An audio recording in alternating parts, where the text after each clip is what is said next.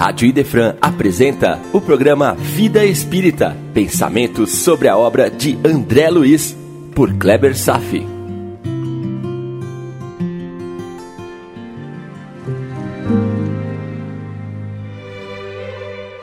Nosso Lar, capítulo 39. Ouvindo a Senhora Laura, parte 2. O capítulo de hoje nos deu ensejo para estudarmos os espíritos do ponto de vista de uma hierarquia de valores morais. Kardec iniciou, mas não fechou o tema, porque não há como completar algo que pode ser apreciado por ângulos diversos, ou seja, uma classificação científica. Ele sugeriu uma que estamos a estudar. Começamos por avaliar uma classificação simples, dividida em três ordens ou grupos de espíritos, conforme a estatura moral. Vimos a terceira classe no texto anterior, onde predomina maciçamente a humanidade. Hoje, vamos dar uma olhada nas duas classes mais elevadas, ao qual, no entanto, pertenceremos um dia. Se é que você já não pertença. A fonte é o Livro dos Espíritos. Questão 107. Segunda ordem. Espíritos bons. Características gerais: predominância do espírito sobre a matéria, desejo de praticar o bem. Suas capacidades para fazer o bem estão na proporção do grau de adiantamento a que já chegaram. Alguns têm a ciência, outros a sabedoria e a bondade. Os mais avançados unem o saber com as qualidades morais. Não estando ainda completamente desmaterializados, conservam mais ou menos os traços da existência física, tanto na linguagem quanto nos hábitos, entre os quais encontramos algumas de suas manias. Não fosse por isso, já seriam espíritos perfeitos. Compreendem Deus e o infinito e já desfrutam da felicidade dos bons. São felizes pelo bem que praticam e pelo mal que impedem. O amor que os une constitui para eles uma fonte de felicidade extrema, que não é alterada nem pela inveja, nem pelo remorso ou por alguma das más paixões que atormentam seres imperfeitos. No entanto, todos ainda precisam passar por provas até que tenham atingido a perfeição absoluta. Como espíritos, sugerem bons pensamentos, desviam os homens do caminho do mal, protegendo durante a vida aqueles que se tornam dignos de receber tal proteção. E neutraliza a influência dos espíritos imperfeitos, protegendo aqueles que não precisam sofrer com essas presenças. Quando encarnados, são bons e têm uma boa vontade para com seus semelhantes. Não são movidos pelo sentimento de orgulho, nem egoísmo e nem pela ambição. Não sentem ódio, rancor, inveja ou ciúme, e fazem o bem pelo bem.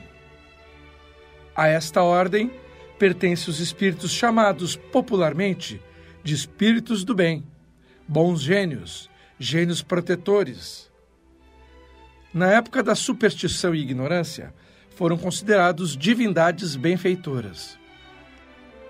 Esses espíritos usam de todas as forças e recursos para ajudar os outros, alimenta a ternura para com seus companheiros e não se esquecem de exercitar o perdão, ainda que encontrem a princípio dificuldades para praticá-lo nas faltas cometidas contra si. E justamente esta é uma das características que os mantém na segunda classe, pois espíritos da primeira ordem já não encontram mais dificuldades para perdoar. Quando encarnadas, se empenham em promover encontros para que o bem se espalhe e os homens compreendam o valor da fraternidade.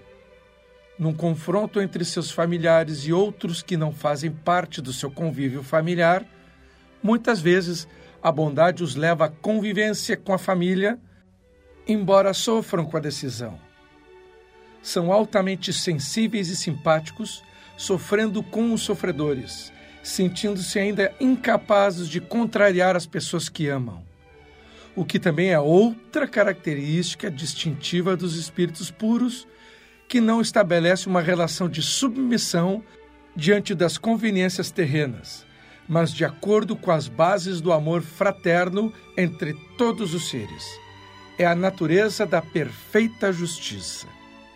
O espírito bom reconhece que a bondade é a chave da sua libertação.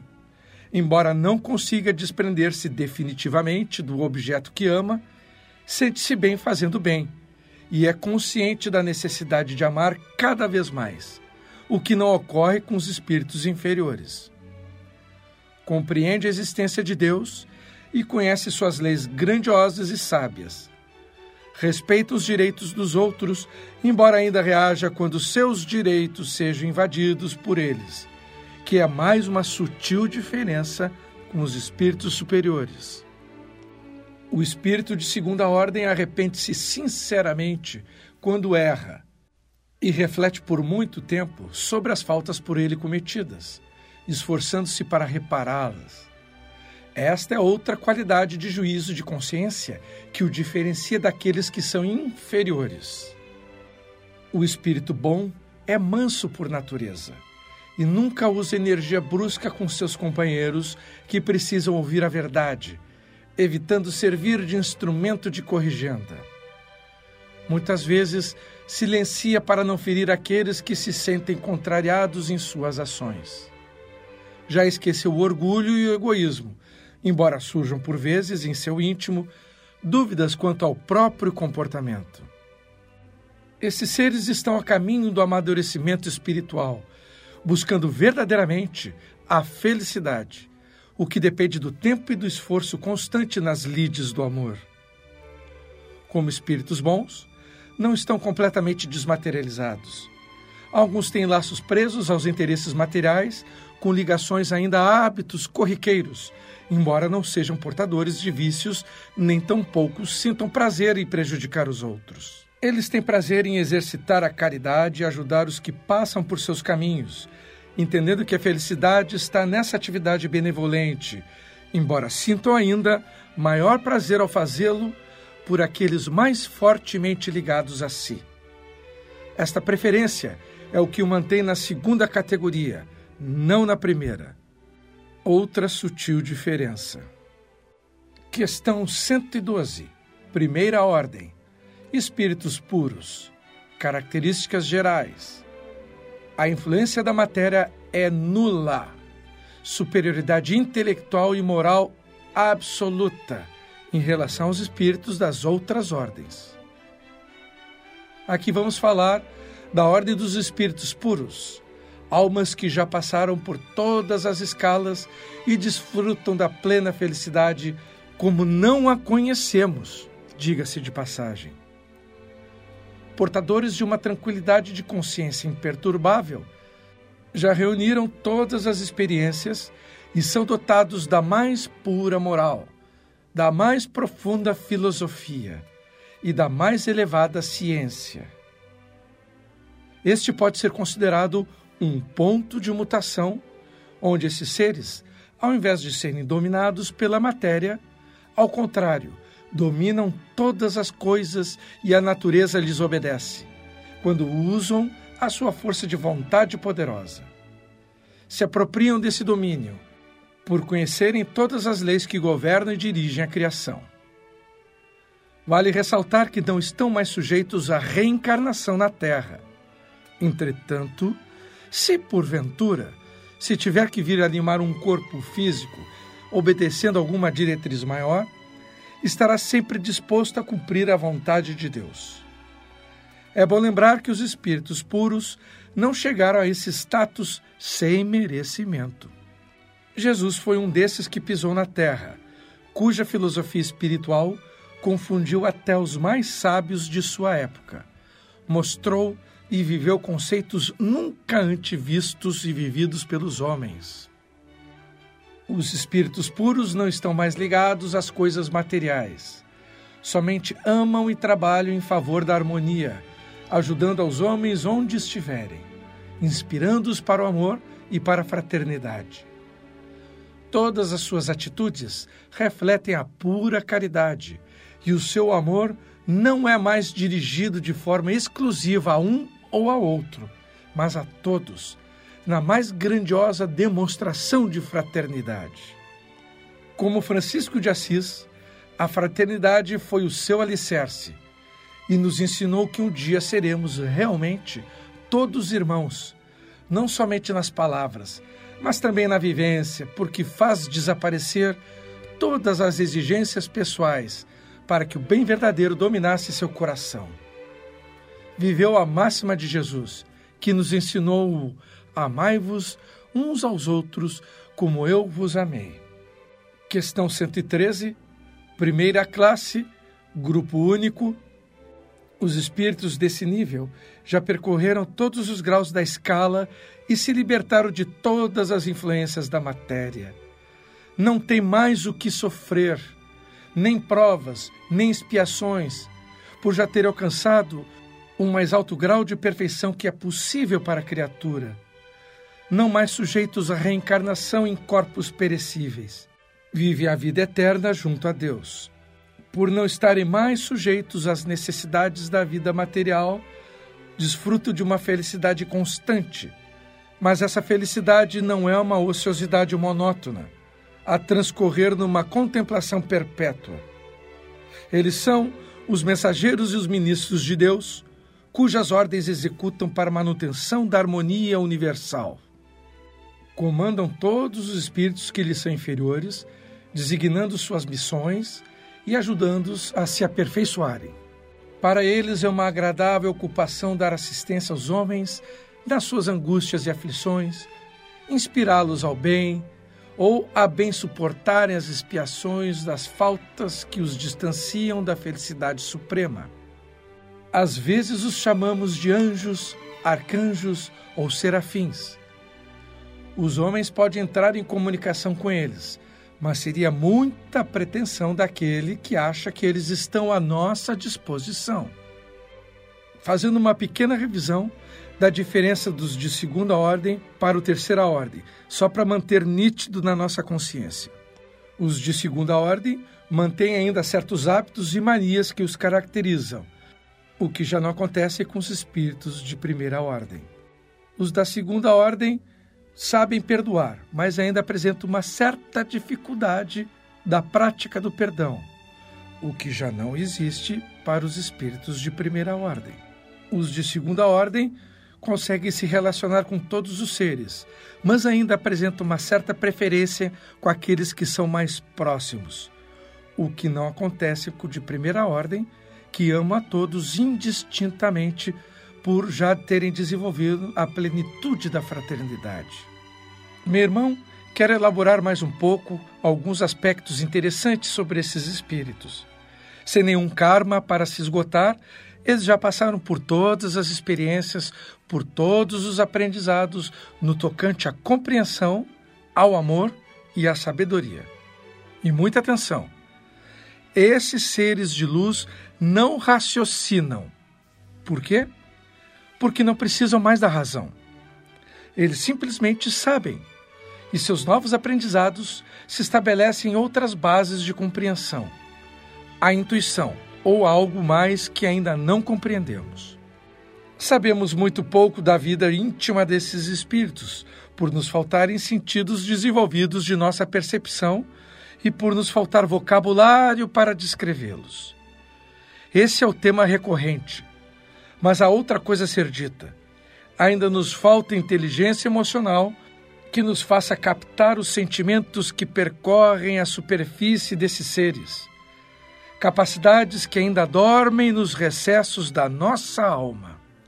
Então, tudo o que se possa dizer dessa classe não passa de uma tentativa de aproximação. Então, que se saiba que eles são ministros de Deus, são os agentes da luz, capazes de interpretar fielmente a vontade do Senhor e executá-la com a maior perfeição, seja lá o que isso signifique na prática. O amor nesses corações é sublimado e desconhecido na terra. É um amor universal, cheio de justiça e bondade, como a própria imagem de Deus. Jesus nos deu a entender essa ideia quando nos disse: Eu e o Pai somos um só. A inteligência humana ainda não tem capacidade para tal alcance na esfera emocional. Os espíritos puros captam os pensamentos do Criador, se assim podemos imaginar e dizer do éter universal. Compreende as leis do Senhor pela atmosfera cósmica que circula os mundos, onde está tudo registrado nas coisas que nos circundam. É um pouco complicada essa compreensão, não acha? Na história de nosso planeta, milhares de espíritos elevados, dotados de amor puro no coração, encarnaram em nosso meio antes e depois de Jesus para ajudá-lo na disseminação das verdades, difundindo o perfume do amor de Deus, fato que ainda acontece em nossos dias, a fim de nos influenciar o despertar do homem novo dentro do homem velho. E como se encadeou, historicamente, toda essa influência superior? Moisés veio ao mundo trazendo os dez mandamentos divinos há 3.500 anos. Depois, Jesus veio mostrar como viver na prática todos esses mandamentos e demonstrar a tese do amor para todos os homens, ou seja, a grande meta final da fraternidade. Isso há dois mil anos. E somente há 165 anos, Kardec nos demonstra, usando o método científico, a eternidade do ser a vida espiritual, a comunicação entre nossos mundos e a submissão completa à excelsitude de Jesus. Este é o grande plano para a espiritualização da humanidade. Mesmo porque não foi bem Kardec que trouxe, ele apenas organizou. Quem trouxe já não foi uma personagem como Moisés ou Jesus, e sim a pleiade de espíritos que invadiu o nosso planeta para nos trazer a ideia da doutrina espírita. Assim, então, nesse estágio, matamos definitivamente a morte e iniciamos uma nova era em que o homem pode aprender a viver não mais sobre as pressões da sua animalidade intrínseca, mas do despertar da sua espiritualidade. O mundo invisível não mais pertence aos restritos e selecionados iniciados das doutrinas secretas o mundo espiritual agora é patrimônio compartilhado por todos os seres humanos, acessível a todos. Dádiva de Deus presenteada pelos espíritos de primeira ordem. A vida eterna no reino espiritual de Deus. E onde encaixamos com o capítulo de hoje? Vejamos. Agora podemos ver o mundo sob uma nova ótica, um novo paradigma. É justamente nesse paradigma que recai as explicações de Dona Laura para André Luiz quando disse, abre aspas, é necessário agora sobrepormos a tudo os princípios da natureza espiritual. Fecha aspas. O paradigma espiritual. Um paradigma que altera profundamente a consciência das coisas, alterando a nossa compreensão da vida, todos os critérios de decisão, e principalmente a percepção do nosso próximo. Dona Laura tem consciência de como ainda pode ser difícil para nós compreendermos as situações, como o caso de Tobias e seus dois casamentos, por exemplo. Avaliar a situação de Tobias realmente poderia cheirar a escândalo, como disse Dona Laura. Ainda mais que a perspectiva de mudança de nossa sociedade humana, encarnada, apenas dá fracos sinais de vitalidade. Estamos no começo da era do espírito, ainda nas fases de ensaio.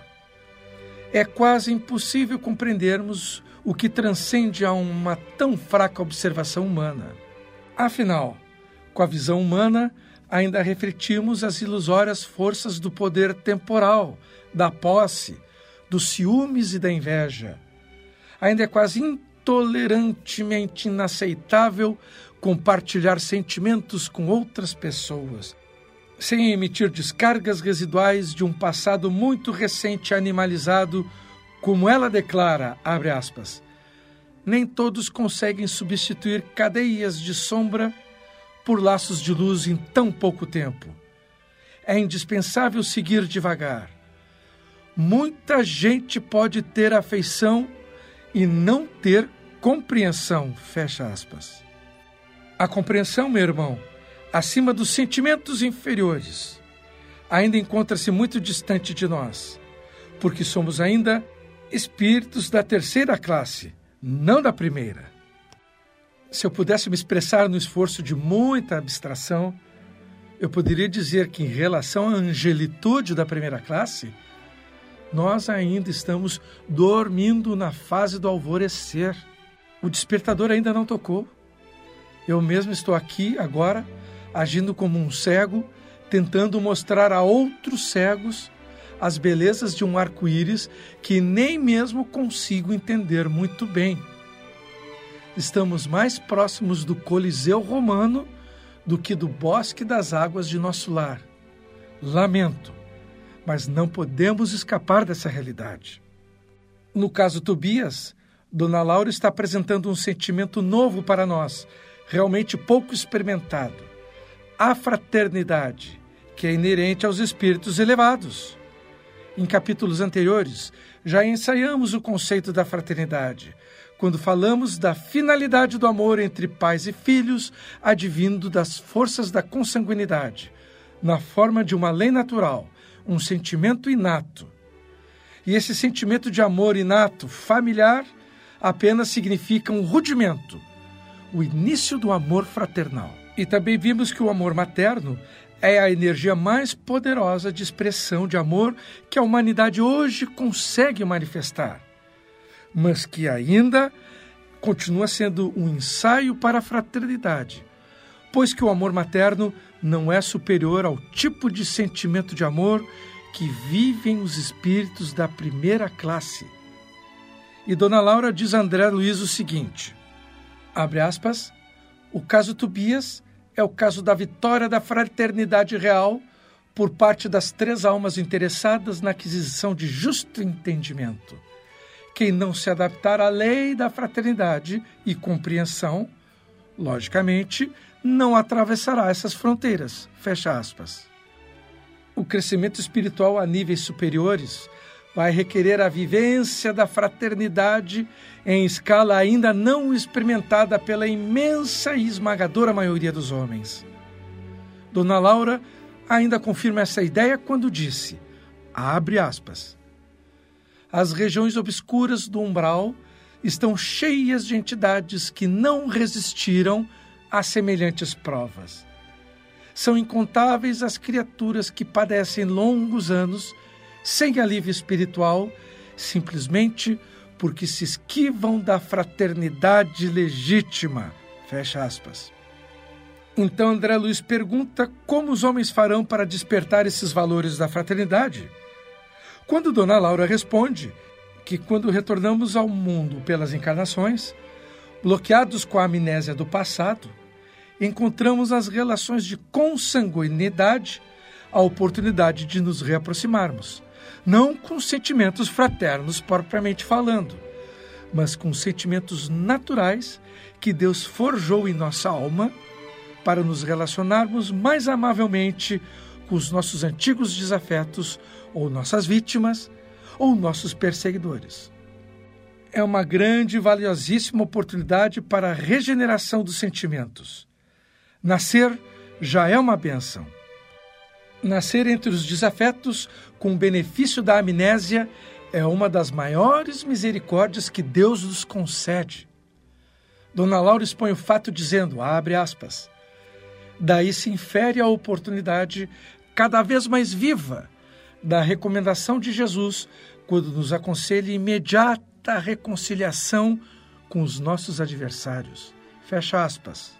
E fechando a sua explanação, Dona Laura retorna ao princípio da conversa fazendo referência ao paradigma humano, ainda muito próximo da animalidade, dizendo: abre aspas. Aos espíritos ainda simples em experiência animal, a maioria dos homens, espíritos da terceira ordem, nossa conversação não interessa, mas para nós, que compreendemos a necessidade de iluminação com Cristo, que é compatível aos espíritos da segunda ordem, é imprescindível destacar não só a experiência do casamento, mas a experiência do sexo por afetar profundamente a vida da alma. Fecha aspas. Aquela ideia comum de vincular sexo e paixão com amor, o que é uma das grandes confusões da humanidade. Acabam sendo os valores principais que unem a grande parte dos casais, valores que estabelecem os campeões de bilheteria nos cinemas, que mais prende atenção aos espectadores das telenovelas, que fazem vender livros, revistas, que fazem sonhar os corações adolescentes que suspiram por seus ídolos perfeitos. Crença válida para espíritos da terceira classe, ok? E para concluir, Dona Laura retorna comentando mais sobre a fraternidade.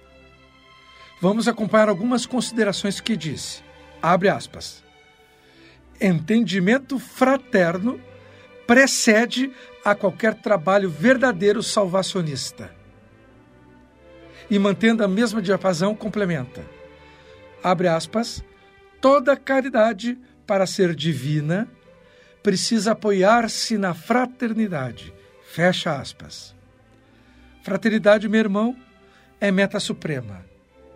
Jesus nos deixou bem claro no seu amai-vos uns aos outros como eu vos amei. Fraternidade é o sentimento que nos alavanca a um nível superior de existência, a um destino cósmico de ligação ao Ser Supremo, tirando-nos definitivamente a necessidade de reencarnações como é a realidade dos espíritos de primeira ordem, como você lembra. Reencarnar é apenas um estágio temporário da evolução dos seres, cujos objetivos remontam à necessidade de despertar o grande amor entre todos os seres da criação, que é a fraternidade. Kardec eternizou a frase, abre aspas, fora da caridade não há salvação. A caridade é a ferramenta de ascensão para a luz. E respeitando muito Kardec, diria apenas como uma analogia que fora da fraternidade não há salvação. Claro, estou blasfemando, mas é um ponto de vista.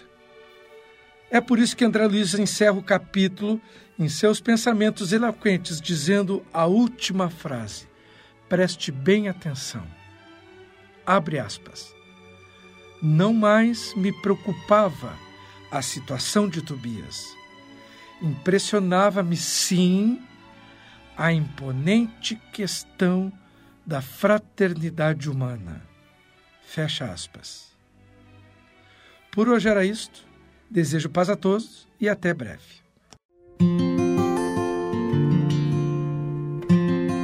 A Rádio Idefran apresentou o programa Vida Espírita, por Kleber Safi. Todas as terças e quintas, às nove da manhã. Programa Vida Espírita.